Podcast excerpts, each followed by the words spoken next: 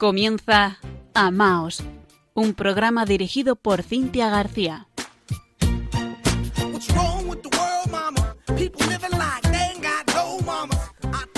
Buenas noches, queridos oyentes de Radio María. Bienvenidos a Amaos. Les saluda Cintia García desde Murcia. A mi lado, Fran Juárez, muy atento desde la parte técnica.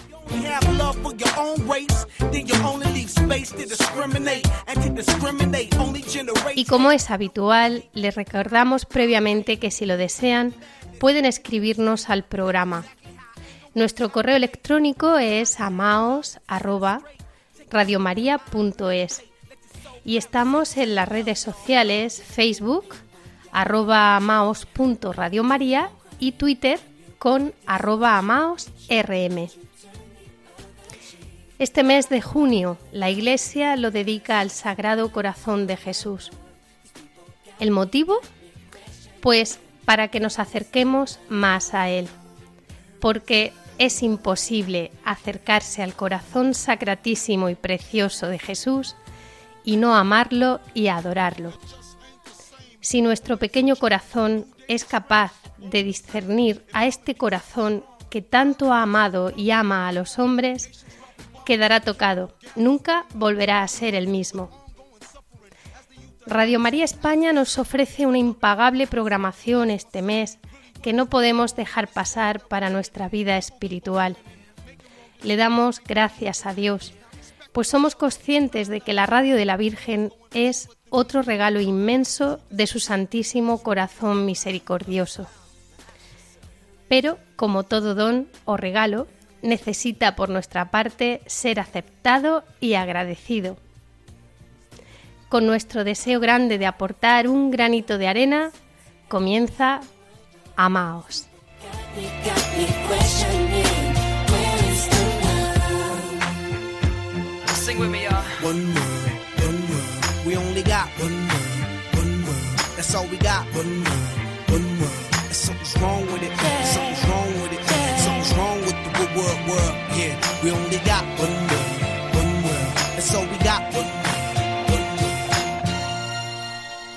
Esta noche me acompaña mi querida Ana Galeote, de las Hermanas Salesianas del Sagrado Corazón de Jesús. Muy buenas noches, Ana. Buenas noches, Cintia. Muchas gracias por invitarme a tu programa. Estamos felices y encantados de, de tenerte aquí. Gracias. Para los oyentes, les comentaremos que esta cordobesa se encontró muy pronto con el Señor y la llamada a la vocación religiosa. Tuve la oportunidad de que compartiese conmigo ese momento especial en que Dios tocó su corazón y ya nunca volvió a ser la misma persona. Y es que la fe mueve montañas. Por eso me gustaría que hoy nos diese su testimonio para todos los oyentes de Radio María, y así conocen ustedes a nuestra invitada un poquito más. El señor utilizó a un compañero suyo de estudios, si no recuerdo mal, que estaba pasando dificultades. ¿Y qué pasó entonces, Ana? bueno, esto hace ya bastantes años, pero, pero sí, el Señor, eh, cuando uno la, escucha la historia de una vocación, la verdad que se sorprende. ¿no? Eh, cuando pues bueno tenía 15 años o así para mí mm, yo había recibido la fe de mis padres y, y, en, bueno pues en esa época también había una religiosidad fuerte en el ambiente y para mí Jesús era alguien importante era ese amigo que está ahí siempre a quien le puedes contar todo y que te sostiene que te alienta pero yo veía que no, no en todos los jóvenes era eso. Y bueno, pues un compañero de estudios sí eh, perdió el sentido de la vida, se metió en la droga y en un momento dado intenta quitarse la vida, ¿no? y, y, bueno, pues a mí eh, la pregunta que me surgió es ¿por qué si conociera a Jesús no habría llegado este momento, tendría alguien por qué vivir, ¿no? Algo más, al, un aliento. Fíjate. Y le pedí al Señor que, que enviase a alguien que pudiera anunciar a los jóvenes a Jesús, porque yo veía que se iba perdiendo eso, ¿no? Y sentí dentro de mí que me decía, te quiero a ti. ¿Eh? Qué bonito. sí, entonces, bueno, pues la verdad que me dio mucho miedo, la verdad que mm, ni sabía lo que era, lo que sentía dentro, no, no entendía lo que me estaba pasando, ni eh, yo lo sentía, pero como que será algo en mi mente, ¿no? Y bueno, tratas de huir porque yo decía, yo quiero ser normal, entre comillas, yo quería ser normal. Y, bueno, pero a partir de entonces la palabra de Dios, que era algo que, bueno, pues que el sacerdote, pues en la Eucaristía, en los momentos que tuviéramos eh, a nivel de parroquia, pues era algo como distante a mí, ¿no? Algo que estaba fuera de mí, empieza a hacerse dentro de mi vida. Empieza a hacerse tan viva que, que se me dirige a mí que ya no es una palabra que era del Antiguo Testamento, era la palabra o del Nuevo Testamento, del Evangelio de la época de Jesús hacía dos mil años, sino que era la palabra que se hacía vida, que era para mí, que se me dirigía a mí, ¿no? Y cada vez siento con más fuerza que me dice, ven y sígueme, ¿no? Hay un momento dado en que se, en, una misa dominical eh, eh, surge la, la, llamada de Jesús a los apóstoles ¿eh? y yo siento que yo estoy en medio de ellos, ¿no? Y que me llama a mí, ¿no? Entonces es algo que ya me empieza a enamorar tanto, ¿eh? y yo digo que sí que es un diálogo de corazón a corazón, ¿no? Tú no sabes lo que está pasando, pero el corazón de Jesús te está atrapando y te llega a enamorar de tal manera que te, te rindes, te rindes porque es el amor más grande y dices, sí, quiero seguirte. Qué preciosidad, Ana, es que merece la pena escuchar un testimonio así. ¿Y cómo da uno el paso, no? Porque eh, sientes eso, pero te asusta al mismo tiempo, ¿verdad? sí, sí, no es fácil, no es fácil y porque, bueno, en tu ambiente tus amigos llevan otros caminos, ¿no? Claro. Y tú parece que rompes los moldes, vas por otros caminos, por otro totalmente distintos, y, pero es, es tan fuerte el amor del Señor dentro de ti que eres capaz, capaz de arriesgar la vida y de decir, te sigo. ¿Dónde? No sé. ¿Dónde me vas a llevar? No lo sé, pero me fío de ti. ¿eh? Y sientes que empiezas a ver una humanidad que te necesita. Es muy fuerte. Y ya lo que te atraía antes, ¿no? El proyecto de formar una familia, eh, eh, no lo sientes como algo primario en tu vida, ¿no? Sino que empiezas a sentir que hay una humanidad, unos hijos, entre comillas, unos hijos que te esperan, diferentes hijos, ¿no? Son, son de diferente forma, pero empiezas a notar que dentro de ti se gesta una maternidad diferente, ¿no? Y apuestas, apuestas por ello, pero apuestas con miedo pero con mucha confianza en el Señor. Hay algo que te empuja a decirle sí. Vas descubriendo ese enamoramiento, esa transformación interior y un camino que es desconocido. Totalmente. Absolutamente, se empieza a caminar. Sí. ¿Se va descubriendo poco a poco, Ana, hacia dónde te llama el Señor? Sí, eh, aunque en un principio yo siento eh, esto con, lo, con este joven, no entiendo para qué me quiere, ¿no?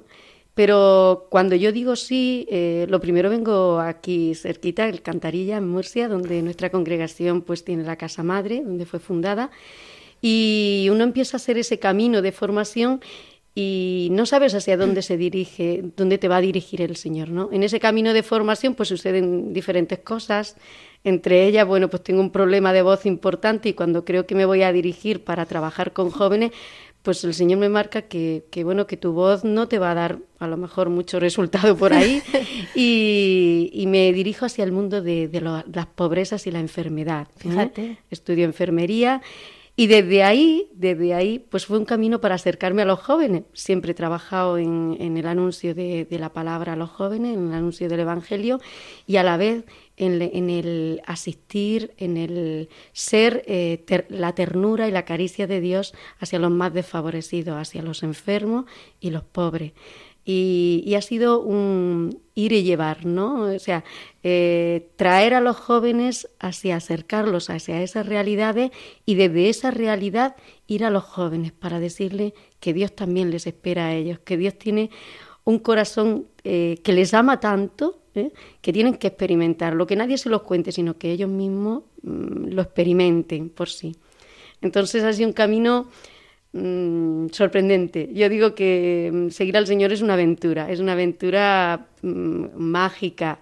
y realmente, bueno, pues solo puedo dar gracias por este camino. Eh, yo llevo la vida religiosa 33 años. Felicidades.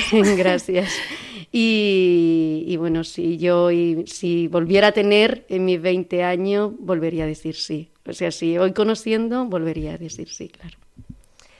Fue así que nuestra invitada comenzó hasta hoy su vida religiosa con las Hermanas Salesianas del Sagrado Corazón, una congregación de testigos del amor de Jesucristo.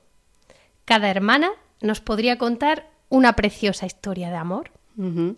Su fundadora, Beata Piedad de la Cruz, aunque nacida en Bocairente, Valencia, es muy querida en nuestra tierra murciana, porque aquí desarrolló toda su, labor hasta su fallecimiento en 1916. Si visitamos la capilla de la Casa Madre en Alcantarilla, donde está nuestra invitada, y les invito a hacerlo, veremos una escultura del Sagrado Corazón de Jesús que les digo a ustedes porque la he visto que enamora. Es bellísima. El Señor aparece desnudando su hombro hasta mostrar su Sagrado Corazón a la Madre Beata Piedad de la Cruz, que se muestra en otra escultura a sus pies, arrodillada. No se puede contemplar esa imagen y permanecer impasible.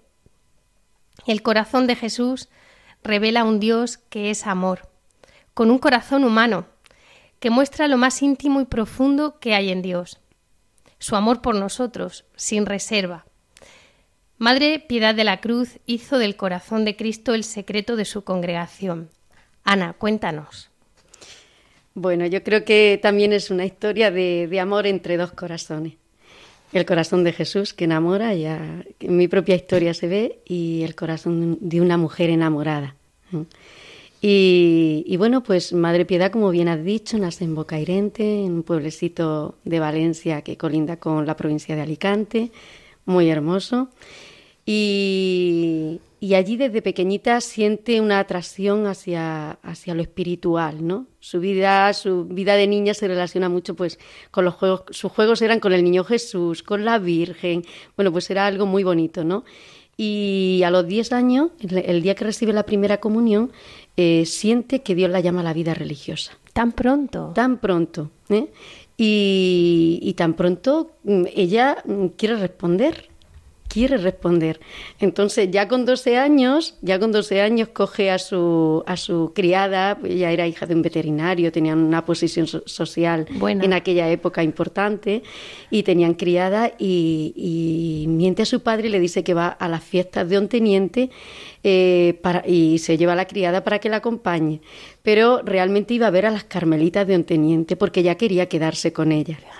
Y desde entonces empieza una lucha con su padre para que la deje ser religiosa. Su padre no quiere, estamos en la época de la desamortización de Mendizábal, más o menos tras la desamortización, una época difícil para la Iglesia, y su padre no quiere a su hija en la vida religiosa.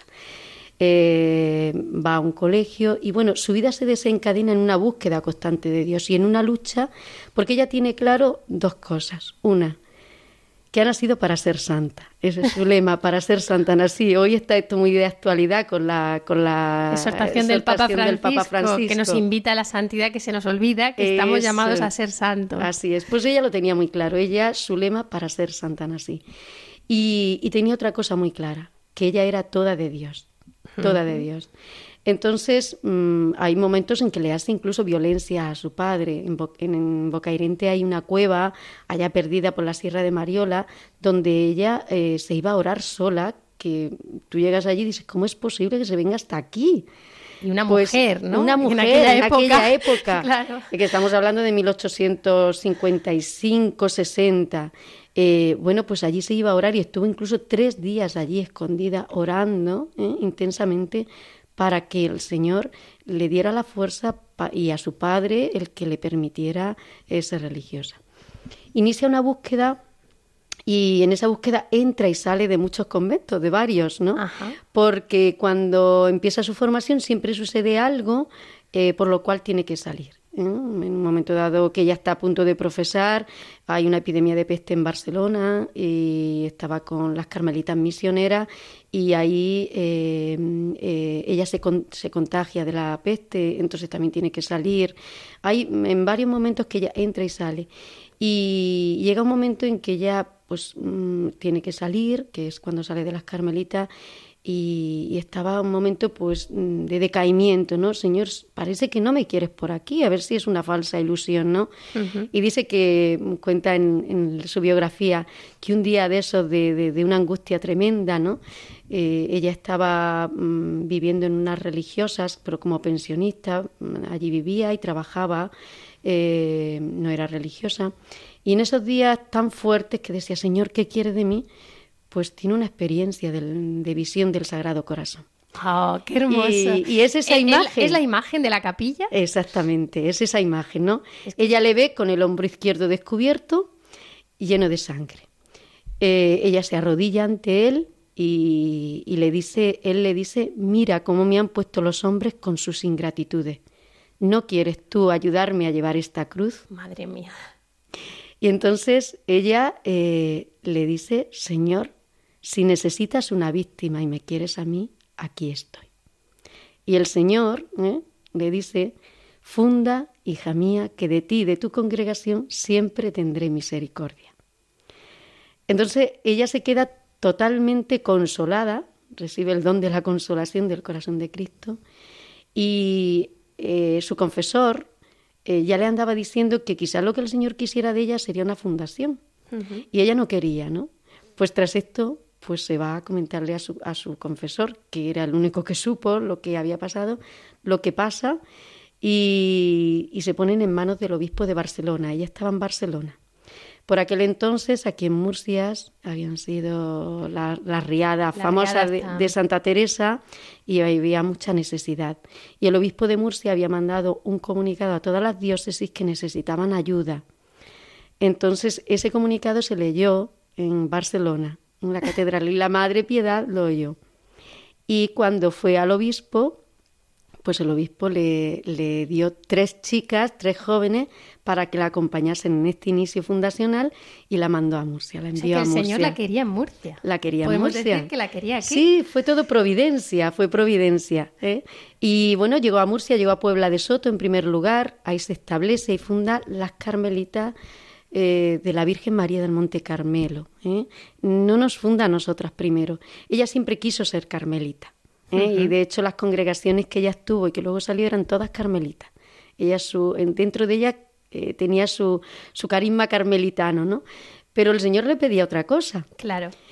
Y bueno, pues esta, fundación se, se, se separa a los cinco años, tiene una serie de, bueno, pues eh, hay hermanas que querían más rápido el proceso de aprobación de constituciones y a los cinco años se separan. ¿eh? Y ella, fiel a que el obispo era quien le había mandado esto, pues se viene al obispo de Murcia y el obispo de Murcia la manda de ejercicios espirituales a ella y a la hermana que quedó con ella, que solo quedó una hermana, Sor Alfonsa.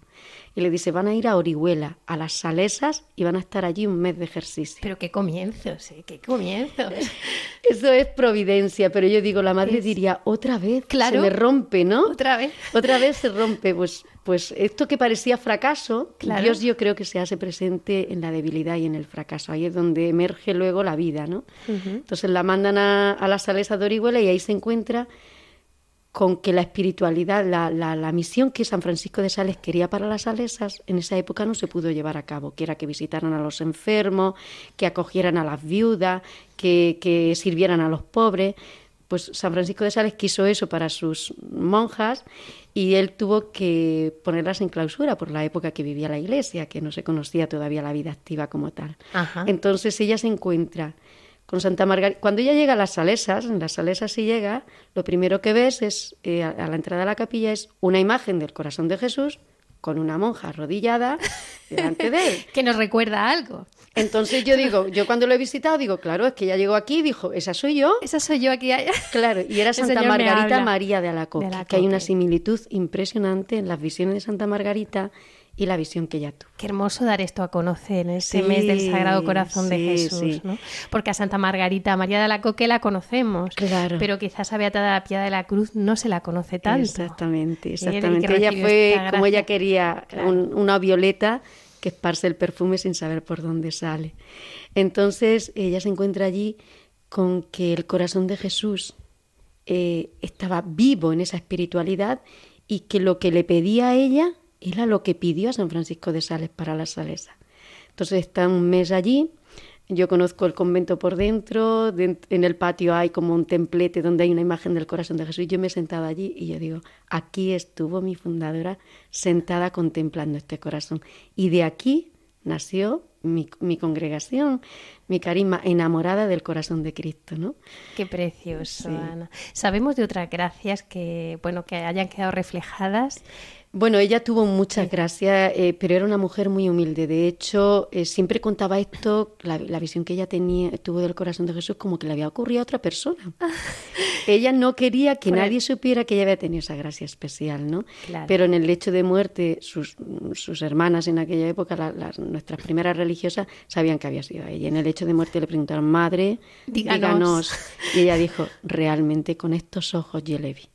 Qué hermoso. Sí, entonces ella a lo largo de su vida sí tuvo mucha gracia. Fue una mujer que vivió realmente entregada a los pobres. Cuando murió aquí en Murcia, en los periódicos aparecía ha muerto una santa, ha muerto la madre de los pobres. Ella se dedicó eh, en cuerpo y alma a los pobres fue la caricia de Dios, la ternura de Dios, hizo vivo el corazón de Cristo, el amor del corazón de Cristo lo hizo vivo entre la gente más necesitada de esta zona y de la zona de Levante, toda esta zona muy empobrecida. ¿no? Ella y las primeras religiosas. Mm, fue una mujer pues pues, que decirte, es mi madre. Entonces solo puedo decir que una mujer llena de Dios. Y eh, gracias especiales, mucha. Ella sentía muchas veces que, que también el demonio se acercaba a ella porque no quería que viviese este camino, ¿no? Pero ella intuía que era... Sí, intuía esa lucha. Sí, sí, sí. sí Ese combate viviría Ese combate, en un momento dado se cae por una escalera y dice, no, el demonio me arrojó, pero aquí estoy yo porque quiero seguir al Señor. Madre mía. Sí, sí, sí. Y realmente toda su confianza en la providencia, ¿no? En esa pobreza que ella tiene que fundar. Y bueno, Dios proveerá, ¿no? Y realmente hay algo hay algo que hay algo muy especial en ella, ¿no? Y un amor grande al corazón de Cristo, ¿no? Ella eh, decía que la llaga del corazón de Cristo está abierta en brazos de la cruz, ¿eh? el corazón de Cristo, donde tenemos que ir y refugiarnos en él, donde tenemos que beber de toda esa espiritualidad, de todo, de todo ese amor. Es decir, aquí la puerta no está cerrada, la puerta está abierta. El corazón de Cristo está abierto en los brazos de la cruz. Ve allí cuando tu alma esté desolada, cuando tu alma esté tentada, ¿no? Y, pionera en la vida activa. Y pionera en la vida activa, sí, sí, sí, sí, Aunque la espiritualidad de Beata Piedad de la Cruz es muy rica, llaman la atención dos puntos esenciales. Su amor a la Eucaristía, creo que a la madre se la veía sonreír especialmente cuando iba a comulgar. La Eucaristía era el centro, la fuente de su vida, devoción, modestia y adoración que prolongaba terminada la misa en acción de gracias. Y el otro punto es la cruz, entendida esta como los impulsos del amor divino que la disponían siempre al sacrificio por los demás. Una entrega de vida que construye un camino de humildad, acoger la cruz del amor por amor a Dios. Y discreción, ella ofrecía su entrega por la congregación religiosa. Ana, ¿qué destacarías de la herencia espiritual, de, pues de toda la herencia que estamos comentando, que ella os ha transmitido y que hoy vivís las hermanas de, su congregación? Bueno, pues como dice, puntos clave, bueno, pues puntos clave es, esa espiritualidad centrada en el corazón de Cristo, pero con diferentes modalidades, ¿no? Eh, es muy rica nuestra espiritualidad y uno de ellos es la Eucaristía, ¿sí? Su gran amor a la Eucaristía, eh, la adoración. Ella, mm, como dices, eh, se la veía feliz en el momento de ir a comulgar, sonreía, luego quedaba tiempo en la capilla adorando, dando gracias por tan bien recibido. En, en el viático que recibe antes de morir, ella da una palmada de alegría y le dice a Jesús, Ven Jesús, ven a mí y vámonos pronto, vámonos al cielo. Y ella lo que da es una palmada de alegría, siente que ya es el momento de partir, pero parte con su esposo, ¿eh? parte con él, recibe la comunión y pronto, al, al, rato, pues ella ya entrega su alma a Dios, ¿no? Pero lo bonito, la palmada de alegría, ¿no? Luego ella inculcaba tanto ¿eh? Eh, a las religiosas primeras esta adoración, este amor a la Eucaristía. Ella mm, llamaba a la capilla su oficina predilecta. ¿eh? Ella cuando decía que cuando tenía un asunto difícil, pues iba donde se despacha bien y pronto. Dice, vengo de mi oficina predilecta, donde se despacha bien y pronto, ya sé lo que tengo que hacer. Y, enviaba también a las religiosas, porque a veces en la penuria que ellas vivían, que no tenían apenas nada, y llevaban continuamente los pobres a la puerta, lo que tenían para comer ellas lo daban a los pobres. madre, no tenemos nada, vaya a la capilla, vaya a la capilla y rece, Dios dirá, Dios proveerá. Y cuando salía la religiosa de la capilla ya había llegado la providencia y podían comer. ¿Mm? Hay constancia de que la providencia nunca abandonó a la congregación. Nunca, nunca, nunca. El, eh, pilar es fuerte en la congregación es la providencia, ¿eh? la providencia y la misericordia. Hay tres pilares muy fuertes: la providencia, la misericordia, la providencia del Padre, la misericordia del corazón de Cristo y la cruz. ¿eh? La cruz como ese árbol de vida y ese libro de vida. Ella nos decía a nosotras, hoy día es verdad que tenemos mucha, muchos libros en las estanterías donde estudiamos, donde nos preparamos, pero ella decía que no quería que sus religiosas tuvieran muchos libros. porque bastasa, bastasa, bastaba, bastaba con que la religiosa meditara eh, contemplando al corazón de Cristo abierto en brazos de la cruz. Ese era el mejor libre, libro, el que mejor enseñaba, el que más lecciones daba podemos aprender de esto porque se está perdiendo la meditación de la pasión de Cristo en muchas ocasiones. Mm. Y yo creo que, es cierto que de la humildad y, el conocimiento y la gracia que se recibe de meditar la pasión del Señor. Sí. Y, del crucifijo, simplemente de contemplar el crucifijo. Ella era gran amante de contemplar el crucificado. De hecho, en todas nuestras capillas tenemos siempre presente, está siempre en el frontal tenemos el crucifijo y invitamos mucho. Yo estoy en el noviciado ahora acompañando a las jóvenes que quieren ser religiosas y tenemos ahí y muchas de nuestras oraciones son la contemplación de Cristo crucificado. Madre Piedad, de hecho, mm, tuvo una enfermedad grave en, la médula espinal con muchos dolores y ella dice que recorría la pasión de Cristo cuando tenía tanto dolor. Y decía, dejadme sufrir porque así me uno a Jesús en el sufrimiento de Jesús redimiendo a la humanidad.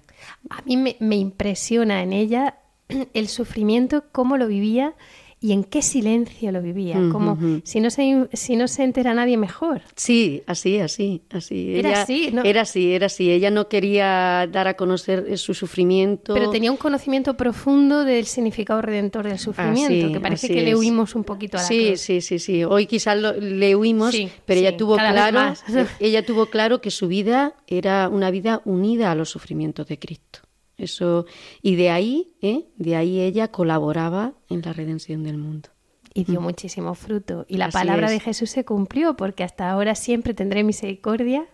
Podemos decir que esta palabra de Jesús. Siempre. O sea, nosotras, nosotras es algo donde nos agarramos muy fuerte. Hay momentos difíciles, hay momentos pues de escasez de vocaciones que dice Dios mío, tanto que nos confía y no tenemos manos, ¿no?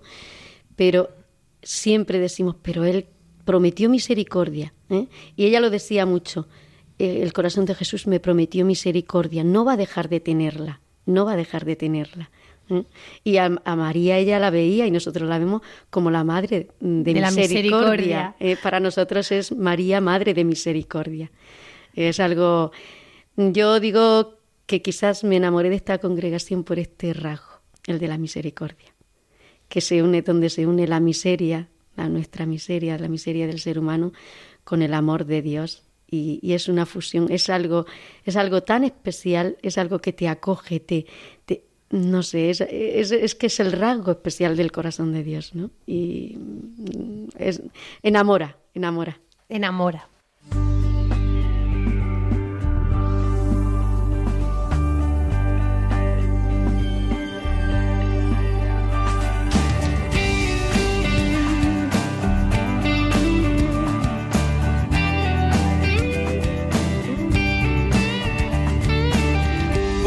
puedo hablar todas las lenguas o el futuro puedo adivinar. Con la fe mover montañas o dar a otros toda mi heredad. Escucha hermano, esto no sirve si en tu vida te olvidas de amar. Ponte las hilas abre el camino, que en esta guerra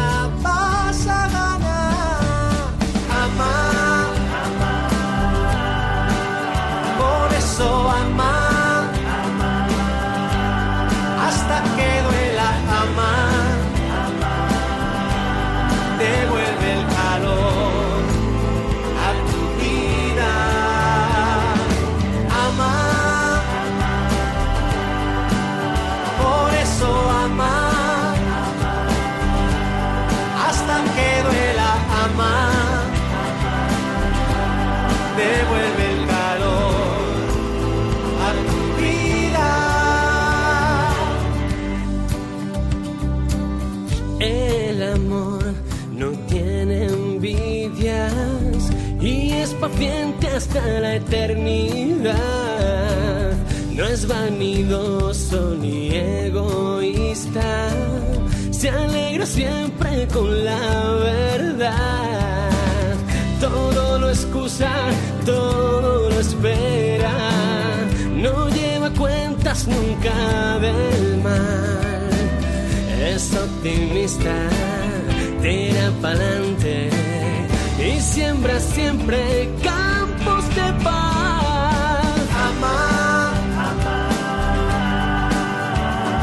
por eso amar,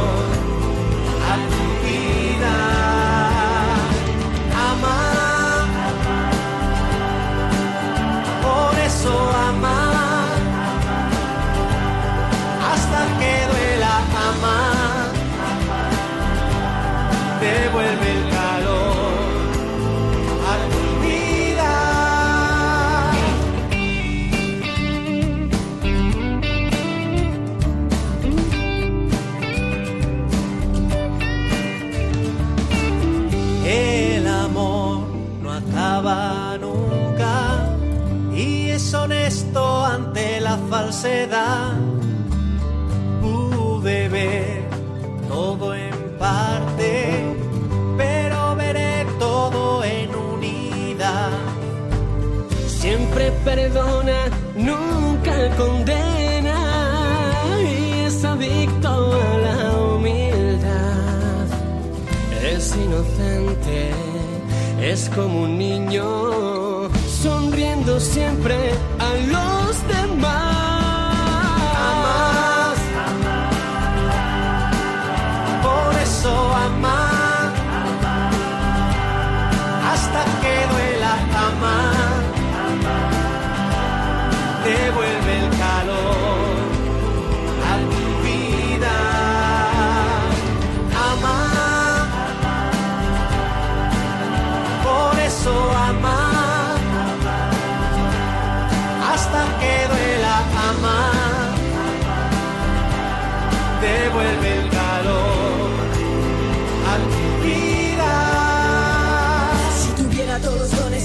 por haber, pero me faltases tú y ya no tuviera fe. Si hablara todas las lenguas, pero no hablase tu idioma, te diría que mi vida sería como estar en coma. Si el amor de lo que hablamos al verle sería Roma. No es para tomarlo en broma, Jesús es amor persona. Ni se engría ni se jacta, sino que es paciente y llama. Se alegra con la verdad no tiene en cuenta el mal. El amor todo lo excusa, todo lo espera y soporta. Deja la tristeza atrás, la felicidad comporta. Y no me importa darlo todo y seguir al buen pastor. Fe, esperanza y caridad. La tercera es la mayor.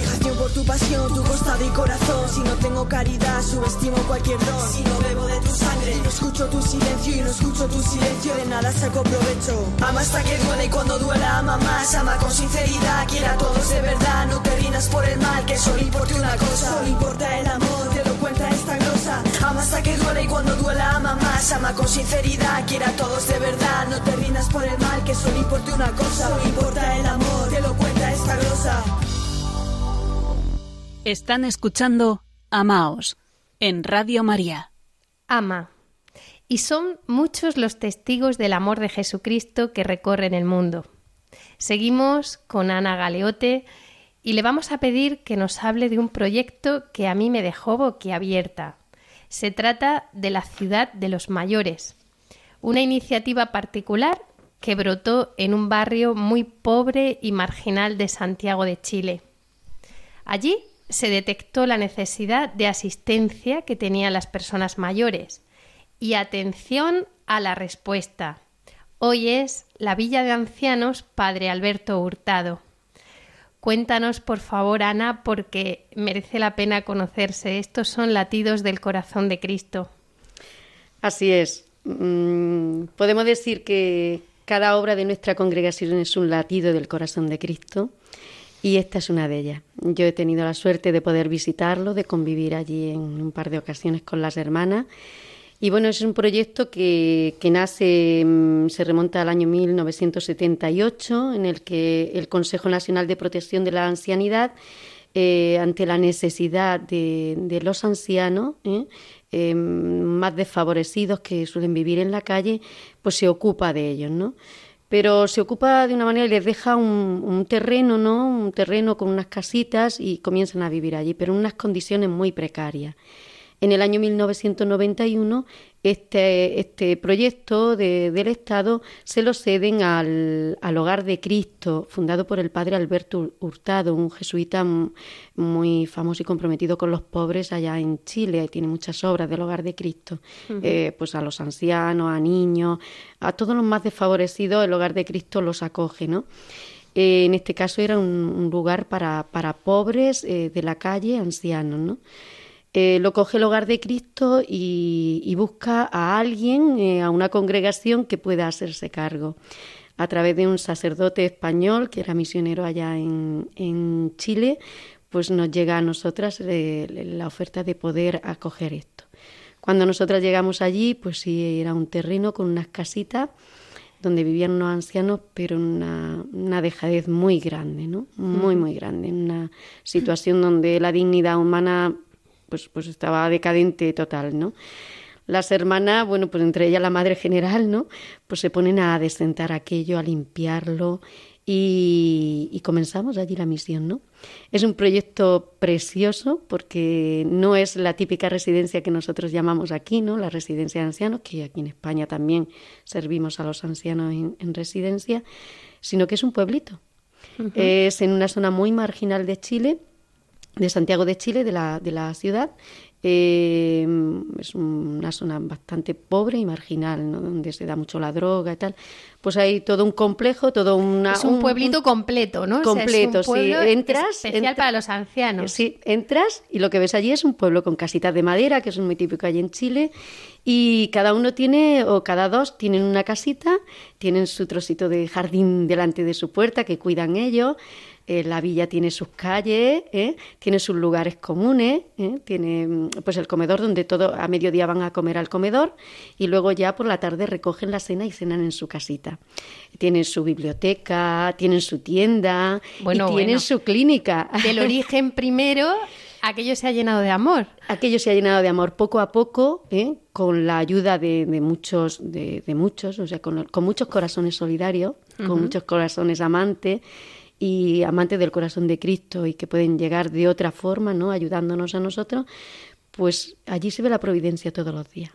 Allí entra un camión de víveres que viene de no sé dónde, pero a la vez que entra sale porque sabemos que hay pobres también en la calle que no están allí y hay que repartir también. Algo se queda en la villa y otro poco se va a repartir fuera, ¿no? Y, y, bueno, pues es un pueblo que tiene toda una vida, que tiene toda una vida. Sus calles, pues una se llama San Francisco de Sales, otra Beata Piedad de la Cruz, otra Padre Alberto claro, Hurtado. Está en el y, cielo allí. Eh, sí, y realmente, y, y, bueno, pues a partir del 2007, eh, la fundación que era del Hogar de Cristo eh, nos la ceden a nosotras y hacemos una fundación, ¿no? El padre Renato Poblete, que es eh, un, sacerdote jesuita, que es el que tanto nos ayudó también en un comienzo, pues es el primer presidente y luego pues, mm, pues muchos corazones solidarios, mucha gente que, que voluntariamente pues eh, eh, nos ayuda y otra gente que, que trabaja allí. A mí me, me tocó mucho porque me llamó la atención cómo, cómo se puede levantar desde cero, ¿no? Cuando la situación además está mis- miserable, porque uno ve miseria, ¿no? totalmente. Y cuesta. Y es difícil, porque uno cuando luego ve- lo ve emerger, pero hay un, hay un recorrido y hay muchas Sí, dificultades sí, y es duro. Mucho. Y me llamó mucho la atención la convivencia de vocaciones, como también estaba la congregación religiosa, pero muchas familias, Eh, muchos laicos comprometidos. Sí. Esa comunión de vocaciones De con un mismo corazón, eso también es hermosísimo. Mm, En este momento tenemos cuatro hermanas allí, en esa comunidad. Dos son españolas. Una de ellas, con por lo menos tendrá 78 años ya, y allí sigue. Y, Qué y fuerte, allí- qué salud. Pero, pero allí sigue con sus ancianos, ¿no? Y hay eh, una chilena y una, kenia- una boliviana y una keniata en este momento, ¿no? Y además una comunidad de laicos, ¿eh? de laicos asociados a nosotros, que son los que comparten la misión con las hermanas. ¿eh? Entonces son familias, ellos viven en sus casas, pero que semanalmente se reúnen, tienen su encuentro de formación en el carisma y sus momentos, cada uno tiene su misión dentro de, la, de la villa. ¿eh? Entonces, realmente, eh, cuando decimos eh, en la iglesia que oramos por las vocaciones, no solamente podemos orar por las vocaciones a la vida consagrada. Yo digo que mi carisma es un don para la iglesia. Entonces yo tengo que Así luchar es. por las vocaciones. Mm, Jesús sigue llamando a jóvenes que quieran seguirle. ¿eh? Aquí, ahora que tenemos el noviciado aquí en Murcia, tenemos cuatro jóvenes, eh, eh, mm, cuatro novicias. Pero también mi carisma es para es un don para la Iglesia para que el laico pueda vivirlo, para que pueda amar el al corazón de Cristo al estilo de Madre Piedad de la Cruz, ¿no? Y desde ahí amar a los hombres. ¿eh? Entonces, pues eh, allí el proyecto de laico eh, está fuerte, es un movimiento ya fuerte, con, con un- con una misión muy clara y con una vivencia del carisma muy fuerte. Es un testimonio hermosísimo de la Sí. comunión vocacional y cómo el camino de santidad es para todos, cada uno en, en la vocación que Dios le llame. Así es. así Pero es. unidos. Unidos, Pero unidos. unidos. Eh, somos una familia. Eh, cuando llegas allí, mm, notas que somos familia. Cuando llegas, lo primero, eh, van a buscarte ellos al aeropuerto. Y, y cuando llegas a la casa, en la casa no es solamente de las hermanas. Ellos se sientan como en su casa. ¿eh? Y, y somos una familia. Una familia al servicio tanto. de los hermanos. ¿eh? Por amor a Dios y a los hermanos. ¿eh? Entonces, yo creo sí, es la prolongación de la misericordia del corazón de Cristo. Por Él, con Él y en Él. Así.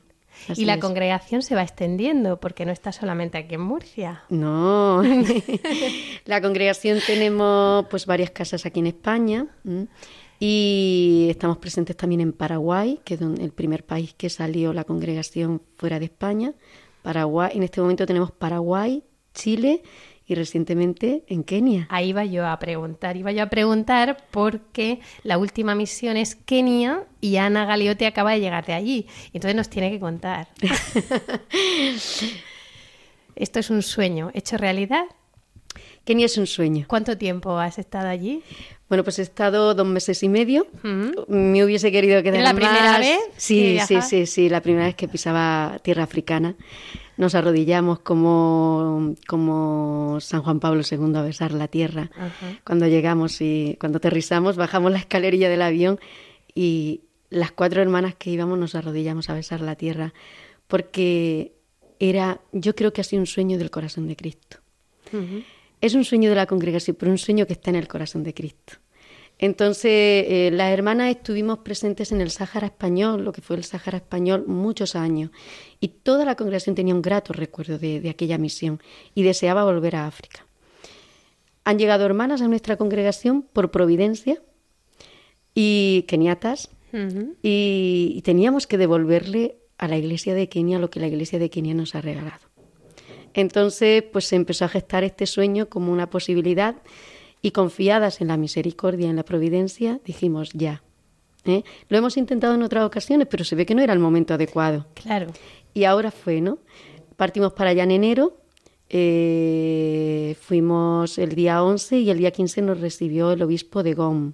Ya el año pasado eh, la superiora general estuvo allí visitando, habló con el obispo, visitó varios lugares, visitó a varios obispos y decidimos esta diócesis porque la, vimos más pobre, más necesitada.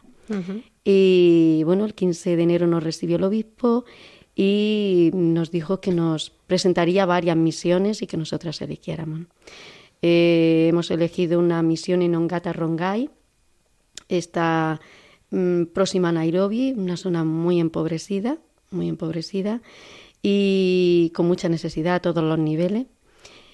Y estamos comenzando. Las hermanas están preparándose en dos idiomas, que es el- lo más fuerte, ¿no? En, en el inglés Que es increíble. O sea, y en el suajili. Mínimo esos dos idiomas hay que saber. Total nada. Total nada. Y pero yo puedo decir que me robó el corazón.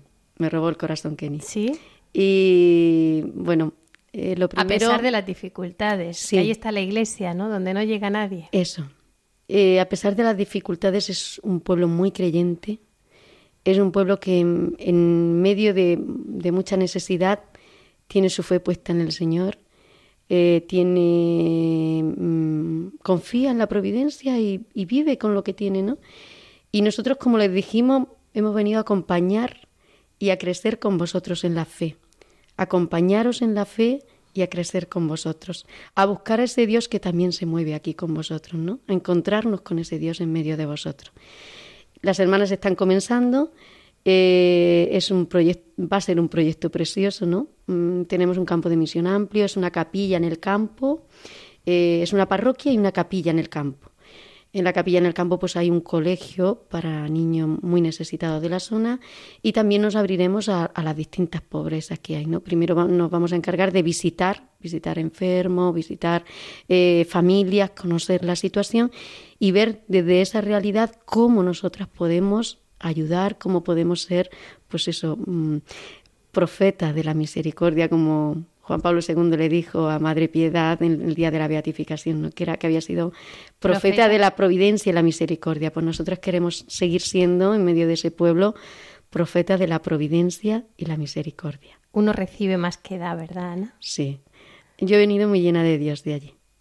Muy mucho más convencida de mi vocación, de que vale la pena entregar la vida por Cristo. Eh, por la mañana mm, yo decía, cuando llegamos allí que apenas si sabes hablar, un poquito de inglés, pero muy poquito. ¿Y qué hacemos aquí? Pero el Señor nos regalaba por la mañana la sonrisa de los niños. Cuando íbamos para misa, todos los niños iban para el colegio a las 7 de la mañana y todos eh, Sonreían. sonreían, te abrazaban, te saludaban, te decían buenos días. Y yo decía, Dios nos sonríe. A lo mejor no entendemos lo que nos dice, pero podemos ser caricia, sonrisa de Dios y a la vez estamos recibiendo esa sonrisa de Dios, ¿no? Es algo maravilloso. Las familias como te acogen, los sacerdotes, la vida consagrada que allí hay, podemos, hemos encontrado una familia. No puedo dejar de nombrar a las Carmelitas del Sagrado Corazón que nos acogieron en su casa y, y somos familia. Somos ¿eh? familia, Somos familia. absolutamente. Y, y bueno, pues yo creo que, que peregrinamos. Hoy día estamos contentas la congregación de peregrinar también con, con la iglesia de Kenia pues en este, en este caminar cristiano. ¿no? Estamos llegando ya al final del programa que se nos hace cortísimo Sí. siempre y bueno, hoy estamos estamos ahora mismo ya en Kenia el corazón Sí. latiendo. Ana, si quieres decir algo para los oyentes de Amaos Radio María, pues aquí tienes ya el micro. Pues agradecer, agradecer a Radio María que me haya invitado y, a los oyentes, a los radioyentes, pues eh, invitarles a que se adentren en el corazón de Cristo. La llaga está abierta, el amor de Cristo sorprende, ¿eh? es misericordioso, es amor hacia la miseria, pero un amor que se derrama. Así que les invito a eso. Y a los jóvenes, a los jóvenes que se sientan también llamados a buscar en ese corazón lo que Dios quiere de, de ellos. Hay una vocación para ellos, hay una misión para ellos.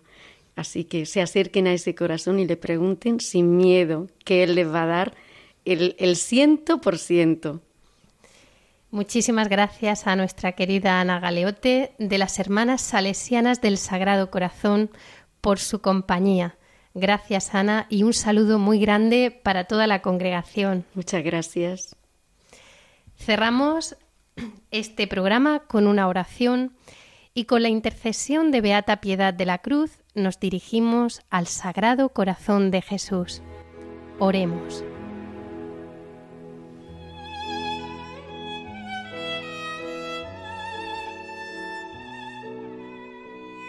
Señor mío Jesucristo, que por un nuevo beneficio de tu amor te has dignado abrir a tu Iglesia las riquezas inefables de tu corazón.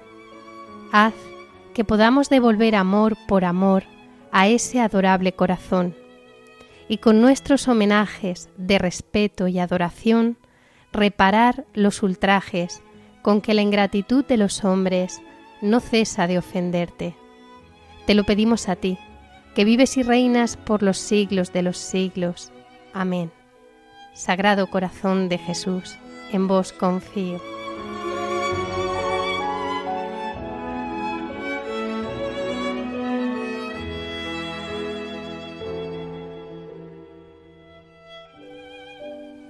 Gracias por su compañía. Esperamos sus sugerencias, comentarios, preguntas. Los pueden enviar a nuestro programa a través del correo electrónico amaos@radiomaria.es. Y tenemos una nueva cita en cuatro semanas, el lunes 9 de julio a las 21 horas. Hasta entonces, sigan escuchando la programación de Radio María y amaos. Un saludo y que Dios les bendiga.